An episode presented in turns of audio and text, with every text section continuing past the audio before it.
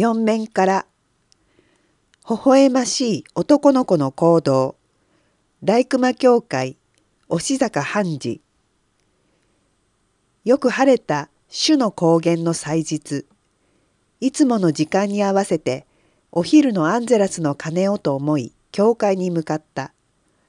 すると教会の門前で見知らぬ男の子がじっと私を見つめて待っている。こんにちはと挨拶を交わす。男の子はコニアから来たと告げて鐘楼の下までついてきた。共に鐘の音を響かせるロープに手を添えて引き終えると改めてあの遠い70キロほどもあるコニアから来たの？と問いかけると「はい」元気に返事が返ってきた。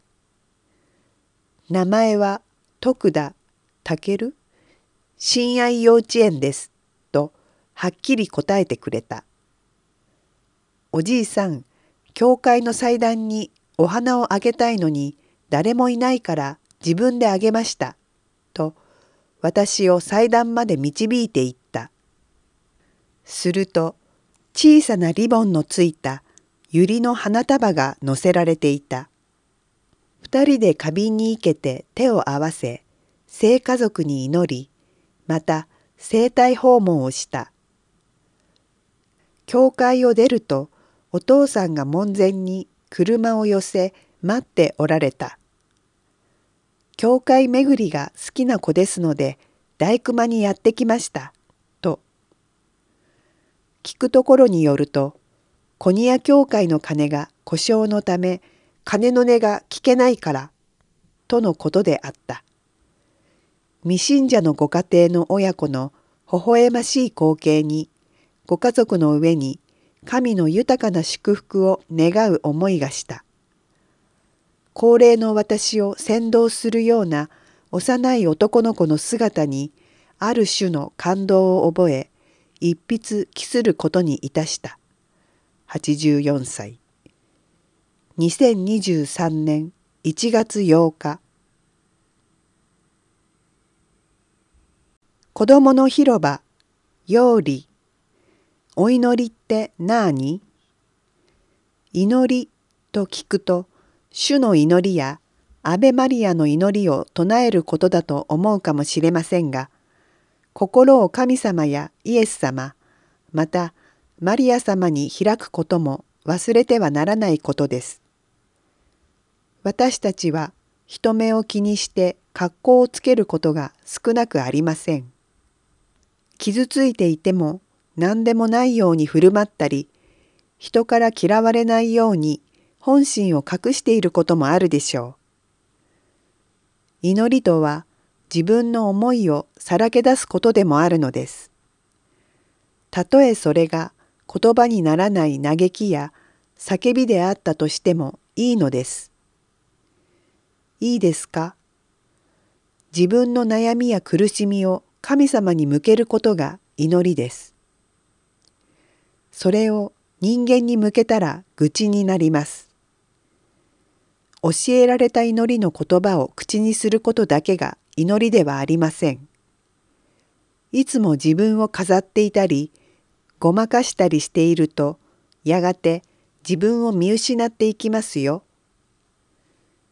人間は何かを見ることができるものの自分で自分の顔を見ることはできません。自分を映す鏡のようなものがなければ絶対に自分を見ることはできないのです。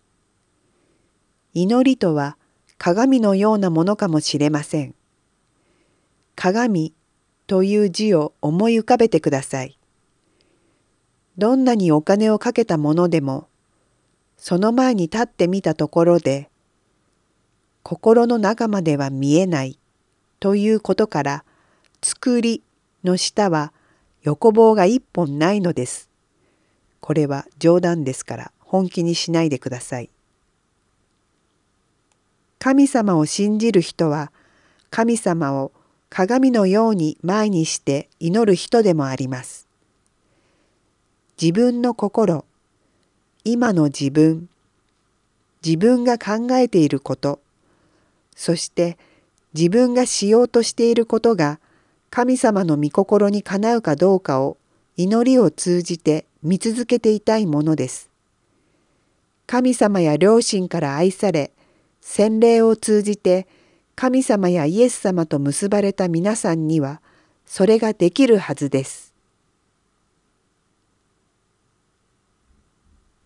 修道会だよりレデンプトール宣教修道女会今年の1月からエルハルド・ワルドラウド修道女に代わり沢八重子修道女が新鹿児島地区長に就任した。ポルティユの未設理修道会2009年11月からアクネに修道院を置きみその老人ホームの入所者やアクネ教会の信徒また外国からの学生や労働者の導き手となっているポルティユの未設理修道会に新たなメンバーが加わった。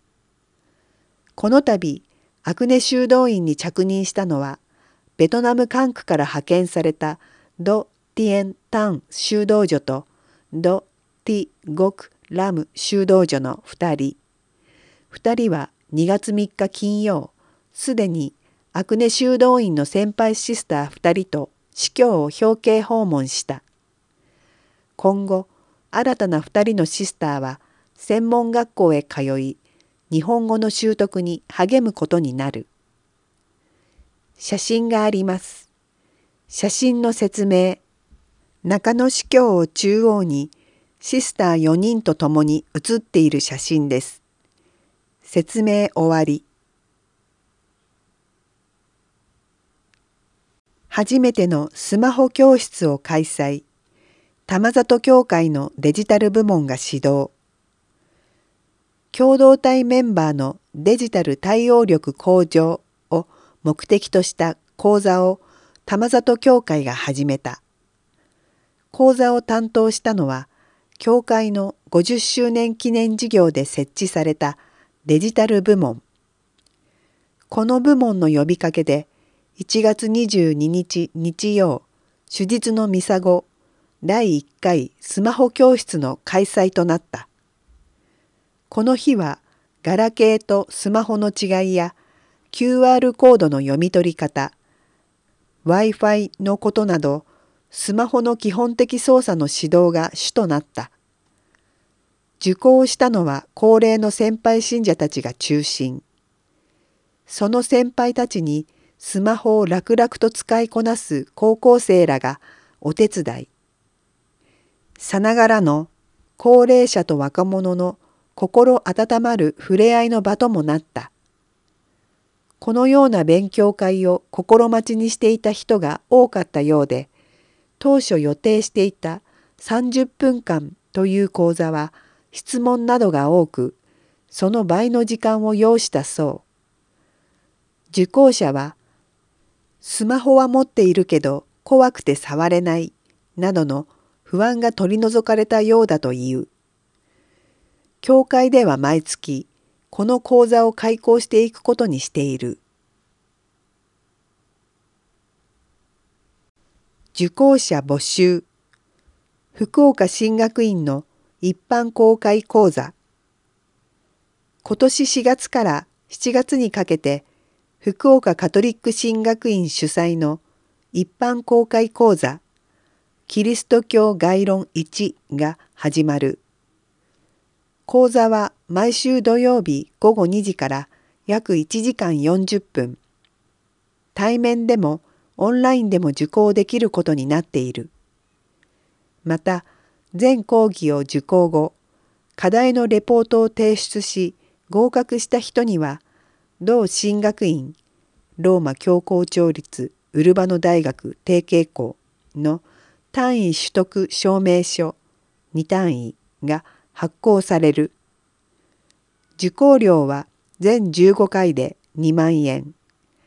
各回では1500円となっている。詳しくはカトリック鹿児島市教区のホームページに掲載。QR コードが載っています。カリタスジャパンにトルコ地震救援募金を2月10日金曜カリタスジャパンは2月6日未明にトルコ南東部とシリアで起きた大地震マグニチュード7.8の被災地のために救援募金の受付を開始。被災地で行われる救援活動に活用するとしている。救援募金の送金先は以下の通り。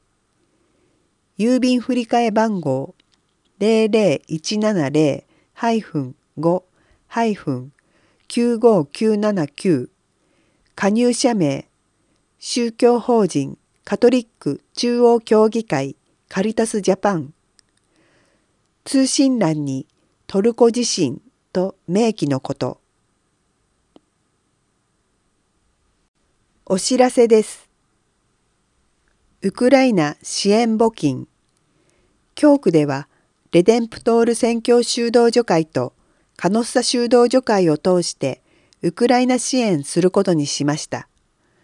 郵便振替は下記の通り、郵便振替02030-2-8359加入者名カトリック鹿児島市教区通信欄にウクライナと明記のこと